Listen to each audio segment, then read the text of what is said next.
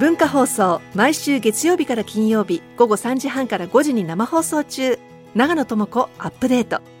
有識者を迎えニュースを読み解くコーナー。ニュースアップデートをポッドキャストで配信中。お聞きのポッドキャストアプリから長野智子アップデートで検索してください。はい、こんにちは。大竹誠です、えー今日は2月の20日火曜日。今日のパートナーは？はい、こんにちは、小島恵子です。私の横には、こんにちは文化放送アナウンサー砂山慶太郎です。そして火曜日は、はい、武田砂鉄です。よろしくお願いしおます。願いしお願います。します。はい。あーち二十点四度ですもんね。なんだこれ、うん汗ばんで2月ますよ。20日ですけど二十夏だねこれ点四度です。季節なくなるのかっていうくらい、本当に。参っちゃいましたね。あ、床焼きました。どこ 行きましたよ。そうですね行きましたさんね。ね、また前髪が短くなったから。うん。はいはい。今日お二人お揃いで。またよ。毎週服の色が被ってますもんね。大竹さんと大竹さんとどういうこと小島さん先週は二人とも真っ白で。うん。ねこれ？何これ？え。何これ？何毎これ週今日二人ともベージュ。ベージュ。はい。わかんないね。ねえ、打ち合わせしてない。先週は白で被ったんですよね。先週は白に水色っていうね、その小物まで被ってたんですよ。あのよくわかりませんけど、小島さんは、はい。おしゃれっていうのはええ。何だと思います？お？おっおしゃれと、とは何か？おしゃれとは何か？おしゃれ、私の場合は、はい。あのー服装のことをうん忘れていられるほどうん心地いいうん。ものを着る、あ、なるほど。うん。で気に入ったものを着て、あなんか私に似合ってんじゃないかなと思うともうそれっきり服装のこと考えなくていいですよね。あ外歩いてる時。あ今日は今日なぜベージュだったんですか？今日なぜベージュか、ええ。ーマスクまでベージュだから。マックスマックまでベージュ。今日この薄薄い春物のニットがですね私ベージュかあのピスタチオうぐいす色はあしかなくてはい。今日の気温はベージュだろううん。と思って着てきたんです。大竹さんは？俺あのまあ。あんまり部屋出るまで温度考えないで、寒いんじゃねえかなと思ってちょっと厚手の着たらえあちあちそうですね。結構折りがしっかりしてそうでしょ、ベージこれュのちょっとね、ああったかめのセーターなんですよ。厚地のね。はい。だけど色は私のと同じなんかね本当本当のことおしゃれねよくわかんないんだけど。大竹さんいつもおしゃれじゃない？なんかあるんですか？いやいやそのちょっとこれがね難しいんですよ、まあだけどまあ俺も小島さんも、まあ、ずっとテレビの方の仕事でね、顔とか体とかが出る方じゃないですか。そうですね。だから昔はあのなんていうの？まあ、こんなに年食ってなかったからね。昔はね。まあみんなそうよ。みんなそうよ昔の方がだ若い。からなんかこうなんつうのかな。あんまり目立たないような服をうん。結構考えてたんですわ。あ悪目私は。立ちしない派手派手派手じゃない。そうそうそうそう、んん。だから赤いネクタイとか一本も持ってないし、まあ、そういうのはなるべく避けて、まあ、そんなことしてるうちに大体仕事で着るスーツは黒からグレーの間みたいなのをずっと着る、まあ、ネクタイも含めてそんなのを着るようになって、まあ、心の底ではあの正直ちょっとおしゃれはしたいんですけど。はい。正直ね、でその本質までちょっと迫れなくてまあテレビに出るんだからまあでちょっと悪目立ちしないね。格好がなんかいいかなと思ってずっとそんなの、まあ、今でもテレビはそうですけど、ええこんな服を着てたんですわ。そうね暴れててもおしゃれっていうね、いやギャップがいいよね。やかましいわ。あ。暴れててもおしゃれっていいそうそういいフレーズですね。よくないでしょ。暴れてても暴れててもおしゃれ。おしゃれはよくない。でもそで普段ラジオで映らない時も毎週おしゃれじゃない？それなんなんでいやだかられそれがね、これが難しいんですよ。とっても。何が？悪目立ちはしたくないんですけど、まあこう年を重ねてきて、あのーなんつうのかね。あのーなんていうのかな。静かにいたいとうん。いう感じ、うん。穏やかに静穏やかに静かに、ん。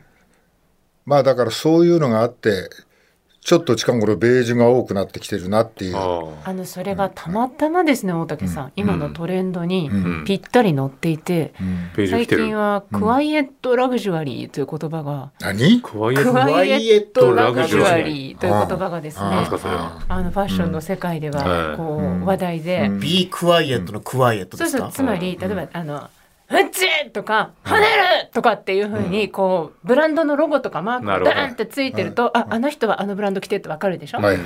だけどまあ見ると別にどこにもロゴもないし、はいだけどなんかおしゃれで、うん。でよく見るとなもうそう品質がいいとかってね、うん。で見慣れてる人にはああれはあそこの高級カシミヤだとかなるほど。あれはあそこの素敵なニットだとかってうん。分かる人には分かるっていう色もシンプルで、はいはい。形もシンプルな、クワイエットな贅沢。静かな贅沢って一応トレンドらしいんですよ今ね。まあわかんない。ってます。いやわかんないけどねあのなんていうのかね。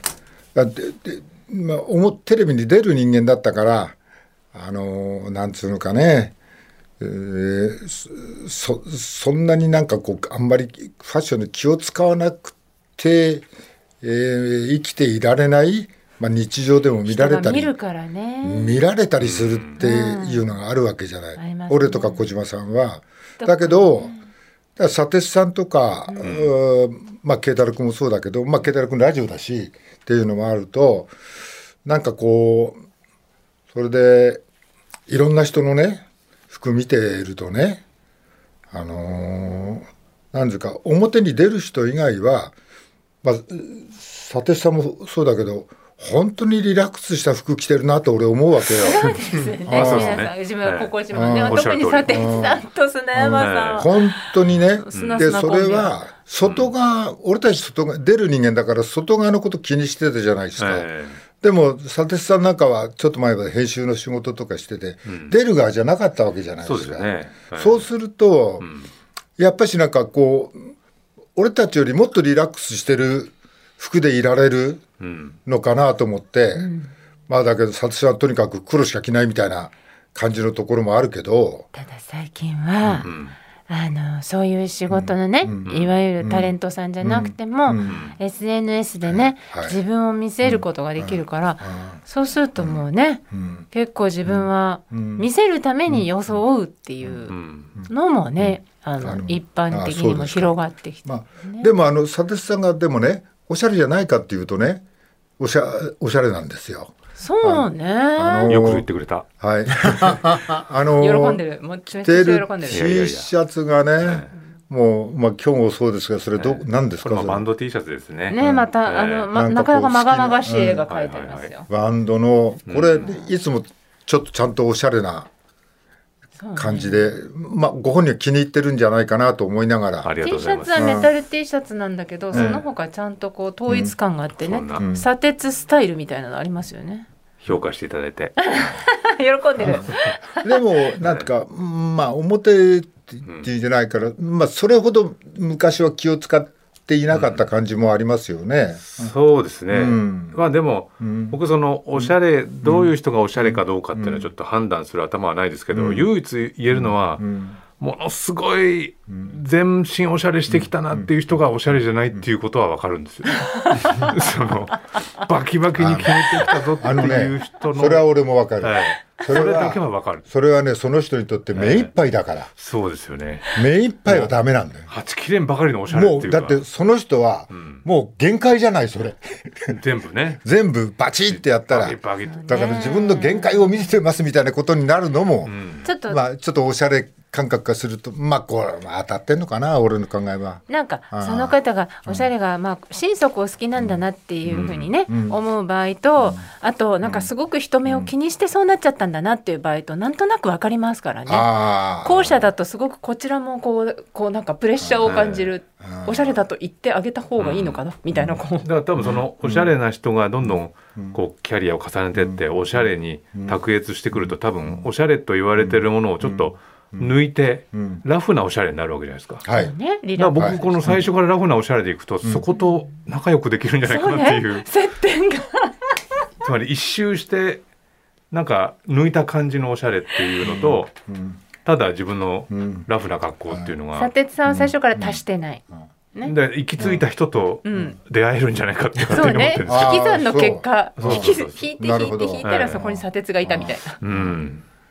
いやだからねなんか若い人見てるとまあちょっと昔の話ですけど、まあ、高校生なんかもね見たらとは朝1時間もかけて髪型をね、えやってたよい私。やあやってたりしたじゃないですか。うん。だからそうするとなんかこう、まあ、それこそ佐哲さんの言った全身おしゃれだともう限界を感じるとおしゃれじゃないなって思うのと同じに、まあ、男の子が髪型をねまあ一生懸命やってるとそれは結局限界なわけですよ 男の子にとっ。いってぱいいっぱい。ね。いや女子もそうです制よ。服着てる時は特にね、もう特にねそこしかなかったですからね。髪で差別化する。髪とかねなんかあそうか。髪だけだ。靴下とかねなんかそう細部で差異をね生むしかないから必死だったよね。高校時代とか本当毛先ずっといじってるやつ いましたもんねあのトイレの大きな鏡のところで。休み時間のたびにみんなでこうやってブラシ出してさ。そうですよ不ね。必要にスプレーで固めてるやつもねいましたよね。あったあったどうせ年食ったらみんななくなっちゃうのにね。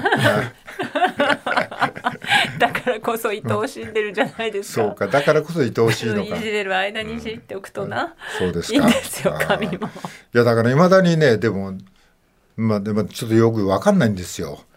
なんかだってそれはだって見られたいっていう意味合いもちょっとあるじゃないですか、おしゃれには。いや私はね、前も番組で言ったけどね、大竹さんのね、いいところはねあんなテレビで暴れてるしね、なんかなんだけど普段会うとすごい、まさにクワイエットなわけ。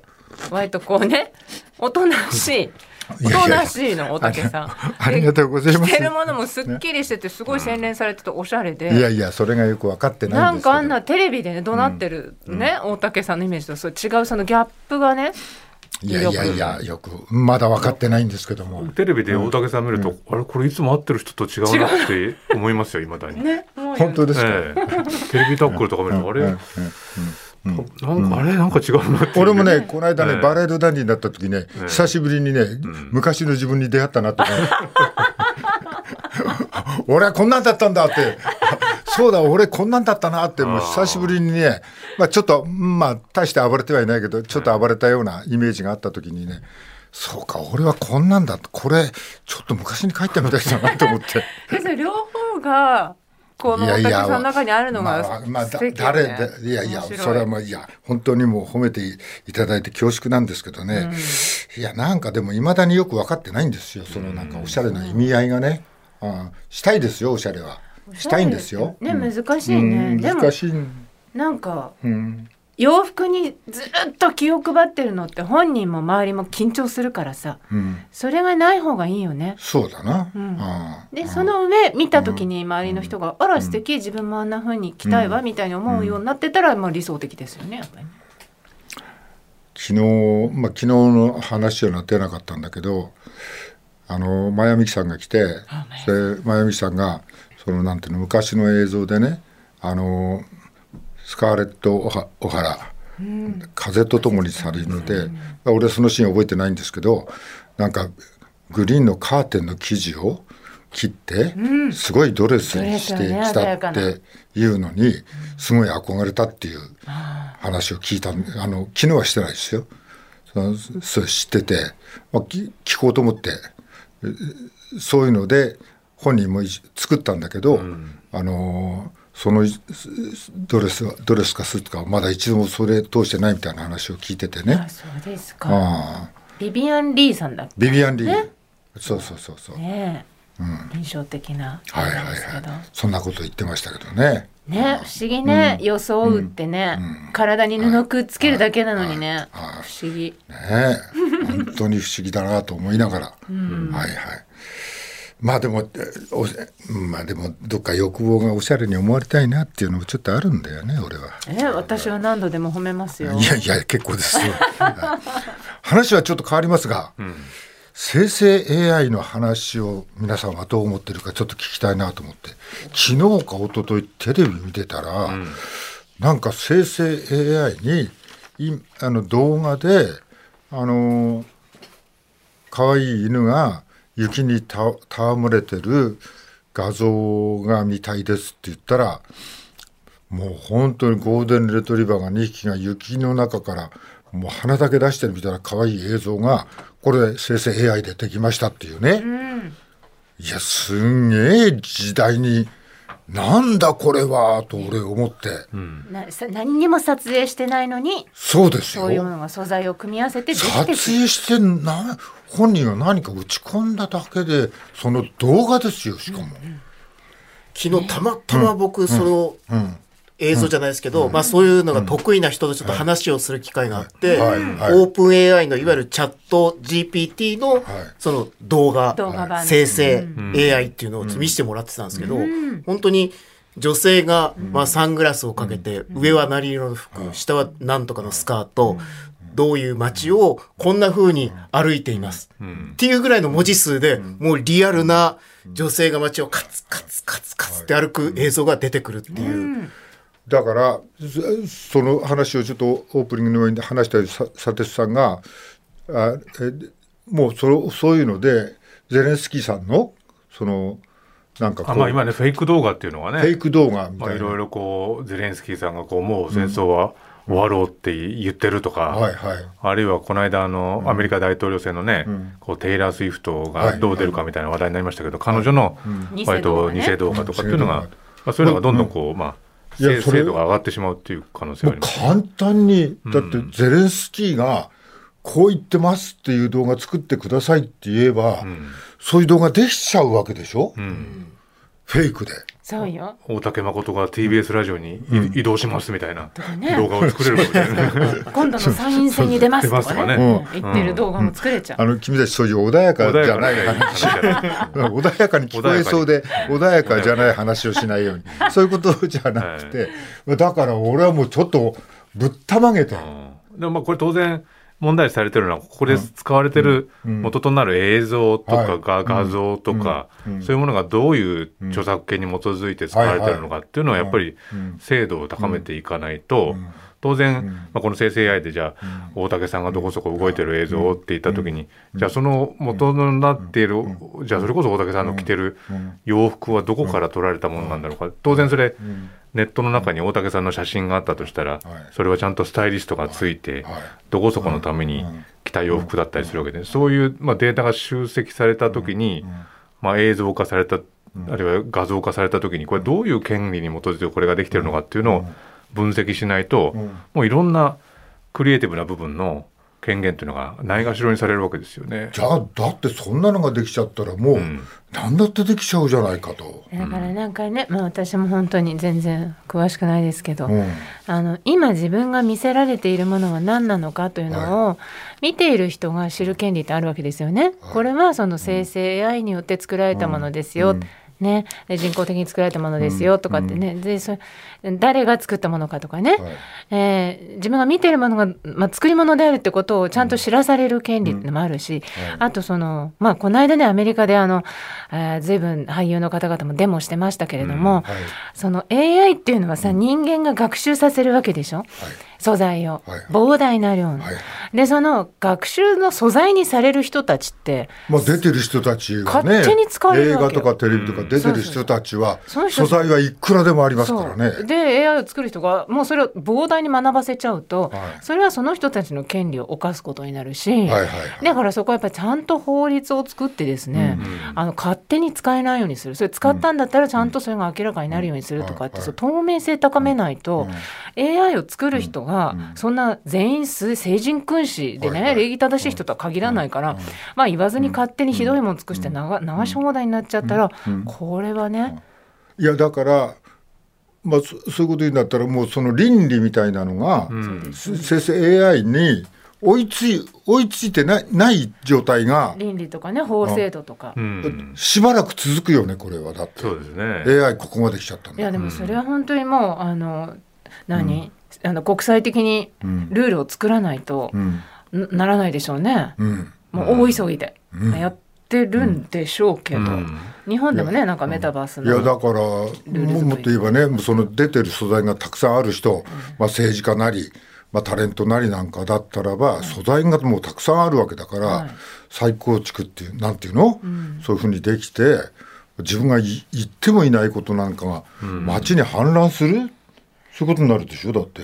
なんかなないのかしらね。こう世に自分の映像とか画像とか、あるいはこう、えー何あの、文章とか、何でも世に物を出す時にはそこにこう仕込んでおいて、あのマイクロチップをこう何犬に埋め込むみたいな感じでさ、それが誰によってどどこで出されたものかっていうのが必ず把握できるようにするような仕組みってないのかしらね。ねうん、それでそれを勝手に使った人が、そのなんていうの？何を使ったかっていうことがちゃんと突き止められるようにする仕組みってさ、なんかあのシリコンバレーとかの賢い人考えてくれないかしらね。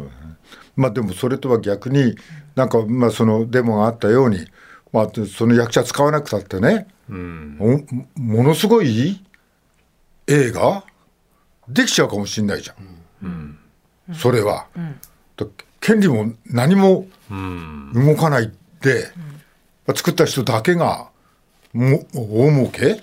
にならないように、まあ、この間はねデモあデモしてたけど。ストをしてたわけストライキをね、うんしてましたけど、うん。それは日本でも多分、まあ、5年以内に、ん。あのーまあ、生成 AI によって出来上がったキャスターさんとか、なんかこう、まあ、マスコットさんとかが普通にテレビに出てくるようになるでしょうしね。その時にそれを作る時にじゃあどんな素材から今いるアナウンサーや今いるタレントさんの、あのデータをたくさん学習してそれが出来上がったんだとしたら、それ使われた人たちの権利ってどうなるんだろう。まあもちろんそうですね。ね。それがしかもねあの悪用もね、まあ、だから言っていないことも言ったように作られたらっていうのも、いやでもこれちょっと追いついてこないよ。これだけ AI が、まあ、小説にも AI が使われるようになったし NHK のアナウンサー今から、えー後半のニュースは AI でお届けしますっていう,、ね。やってますもんいうふうにね。もなってるじゃん。あれだからあのー私は今こうなるといいなと思ってるのは割とこう横断的に自主的にやっぱり例えばあの、まあ、放送局だとか、そういうまあコンテンツを生み出す、んあの人たちがまあ連絡を取り合って勉強会をね研究会と一緒にやって研究者と一緒に勉強会をやって、まあ、どういうルール作りをするかっていうのを今の段階でやっぱり物事が始まったばっかりの段階でやっぱりそういう仕組み作りってしないともう間に合わなくなっちゃうのでね今すごく大事なところですよね。本当に日本でもああいうストライキだとか、声が上がるタイミングに本当はもう来てるんじゃないかと思うんですけどね。いつまで生きるかね。まあ俺にしてみれば。え？いつまで生きるか？え？いやわかんないけどこういうこと言ってるやつは長生きするってよく言うからね。そうよ。え、大竹さん何言ってんの、大竹さんね、大竹さんが AI と絶対違うところは、まあ私もなんだけど、てかみんななんだけど、はい。あのー生身の体ではい。老いたり、はい。病気になったり、はい。死んだりすることよ。うん。はいはい。AI はいくら学習してもん。体がないから。しうん、死なない。だこの間40歳だった AI キャラクターが、41歳になりましたっつったって、60歳になりましたっつったって、それまあそれっぽい映像にはなるけど、そこに生身の体がないんだったら受け取ってる側にとったら何のリアリティもない。いやわかんない。よでも画像の中でもどんどん年取っていくのもできるわけでしょ？そうだけど見てる私とか大竹さんがさ、そうだよな。どんなに頑張っても血糖値が上がっちゃうとかさ尿酸値上がるとかさ本当にままならねえよなみたいな思いは、その AI とは共感できないよ。血。糖値上がってるんだよ。ほらそういうとこ。でもそれすごい大事な議論で。大事なあの例えば2024年にシティボーイズがやりそうなコントを作ってって言ったら作ってくれるわけですけれど、でもそこに本来つ、集ってるシティボーイズ3人のそれぞれの体調の悪さみたいなものっていうのは、はいはい。そこには加味されないわけですよね。でそのそのそれぞれのなんか、メンテナンスのうまくいってる、うまくいってないが、ものを作った時には絶対、あのそこに載せられるものっていうのは出てくるわけです。だから2024年のライブをね、生で見た時に、あみんな血糖値とか尿酸値とか高いのにこんなに、こんなに輝いてて素敵ってみんな胸打たれる。尿漏れながらやってますみたいな。そういうことかね。昨日エクレア我慢しました。エクレア我慢しました。大竹さん我慢しました。そんな言葉で報告される参りましたよね。あの目の前にエクエアの封も切りませんでした。私はもう。はい、慶太郎君。うんはい、えーまずこちら朝日新聞から今日行きたいと思うんですが、はいえー政治と金を問うというまあシリーズで、こんな見出しがあります。解散派閥残金どこへ、はい。えー被災地に寄付法定職？若手？自分らに、まあ、こういう見出しがあるんですが、自民党派閥の裏金事件を受けて解散する4派閥の財布の残金に注目が集まっていますと、最大派閥の安倍派は公的機関に寄付を模索するが、一部からは議員で山分けという本音も聞こえる、金の行方が公にされないまま幕引きされないかを懸念する専門家もいるとあります。まあ、公開されているもので、最新の安倍派の2022年政治資金収支報告書によると、収入から支出を差し引いた金額は1億6150万円。はい。まあ、まだこれ生産前でちょっと金額が変わりますけど、これをどうするのかはいはいはいですね。あの、なんかこう、的野さんが官房長官辞める間際に、なんかこう、こう2月、官房機密官房機密費を4600万移動したみたいな、2週間でみたいなのありましはい、たね。ね話あったじゃない。もうこ これ、まあ、ちょっとへあれちょっとうがった見方になるかもしれないけどこれ急がないとっていうのどっかにない？なんかこう、派閥解散しました。ここにお金がこれだけこの派閥にはあります、さあみたいなことをこれどうするんですか？なんか言ってるうちに、なんとか動きが出てきて、こうもうもうちょっと減らし減らしておきましょうみたいな話になったり計画しないのこれ。ねえ、そこまでにっていう。で、まあ、一応生産のこの手続きみたいなのもあって、一応こう、金の動きはい。見えなくなる恐れっていうところがあって、えー総務省によると派閥が正式に解散となるのは、派閥自らがこの日が解散日だと指定した日、それから30日以内に解散届と最終的な収支報告書を総務省に提出しなければならない。ならない。手続きが進めばこれまで課されていた収支報告書の公開義務がなくなる。この段階で残金の行方が決まっていないと、以降の金の動きが外部からは検証できず、事実上ブラックボックス化してしまう。政治資金問題に詳しい神戸学院大の上脇博教授によると、はい。政治団体が残金を処分せぬまま解散するケースは過去にも散見されているとあります。い。やでもこのさ今そこに書いてあった30中30日以内ってさなんか随分時間があるなって俺は30日もあんのかよって俺逆に思っちゃうけどね。はい。えーこれはこのうんその安倍昭恵さんが2億4千万を引き継いだじゃない、そうですね。はい。ええ。よくそのままね。1000万ですかごご本人が、まあ、これはこの話はリンクする話じゃないの？これ、うん、まあ、まあ、そこは違うの、うんまあ、これは派閥ではなくて、まあ、安倍さんの政治団体ですね。務所の、団体。はい、まあ、それがょ、まあ、結局、局、まあ、昭恵さんが引き継いだ形にうんなって、まあ、そのお金が、まあ、そのままうん、そこに寄付された形になった。リンクする話じゃないけどお金をどうなんか処理していくかっていうところはね、はい。ええちょっと、ね、記事によるとね、ん。亡くなった安倍晋三元首相の関係政治団体をめぐっては6団体のうち、んえー新和会と自由民主党山口県第四選挙区支部を妻の昭恵氏が引き継いだと。はいはいはい、うんまああのこれはだから今度は派閥がなくなる話だからちょっとね、あの違うかもしれないけどもあのこのこの若手議員のさ、うん。なんか、若手議員が派閥のせいで迷惑を被った若い議員に配るべきだとかさ、自分たちは巻き込まれた立場なんだから、みたいなね、割と正直な声ですね、なんか随分ね、正直だけど、どうなんだってことですけどね。率直な。あ金よこせって言ってる話でしょ、それ。ちょっとある意味な、あ派閥への貢献度に応じ議員らに配るべきではとか、なん。かもう本当生々しい何やってん。だよっていう感じですけどね。はい。でもそういうこう不透明なお金の動きっていうのが、はい。まあ、さっき官房機密の話も出たし、うん。政策活動費の話もあるし、まあ、こういう派閥の、ね、お金もあるし、なんかもう各種揃って、全てが不透明になってるっていうことの自体をね、はい。重く受け止めなきゃいけないし、まあうん。ね。まあまあまあ。ちょっとなんかちゃんと知りたいなっていう感じがあるんまあ、だけど、実際この手続きに入った時にまあどうなっていくのかっていうのはこれは見ていかないといけないですよね。はい。はい。はいはい次です。えーそしてこちらも朝日新聞今日の一面なんですけど、えー森山氏側に教団系機関紙はい。地元事務所へ毎月無料先月もとあります、世界平和統一家庭連合旧統一教会の友好団体が森山文部科学大臣の地元事務所神戸市にある地元事務所宛てに教団系の機関紙を毎月無料で発送していることが関係者への取材で分かったと。安倍晋三元総理銃撃事件で教団の高額献金などの問題に批判が高まって以降受け取り側が機関紙を送らないよう教団側に連絡して発送が停止されたケースが複数あるが森山氏側からそうした意思表示はないといい先月も送られていたとあります。で、えー鈴木エイトさんが、えーコメントをしてますが、まあ、自民の点検甘さ露呈とあります。えー関係を切っているという自民党の議員に今も送られているのは道義的に問題だ。郵送を断れないほど関係が深いのか、ほとぼりが冷めたら関係を復活させないのかという疑念を持ってしまう。まあ、自民党の点検の甘さが露呈した形になったと。うん、まあ、やっぱりこう、本気で断ち切るというならば第三者などを入れて調査し直すべきだと最後に書いています。うん、なるほど。えー、っと、今、現状どうなってるかというと、えー、解散命令っていうのは出したんだよね。はい、一応まあ、はい、文科省というか文化庁から出されて、はい、出されました、はい、でそれを今裁判になってはい、で東京地裁に出して、はい、まあ、ここから裁判所が、うん、まあ、国側と教団側、まあ、話を聞きながら、解散命令を出すかどうか判断するという形になります。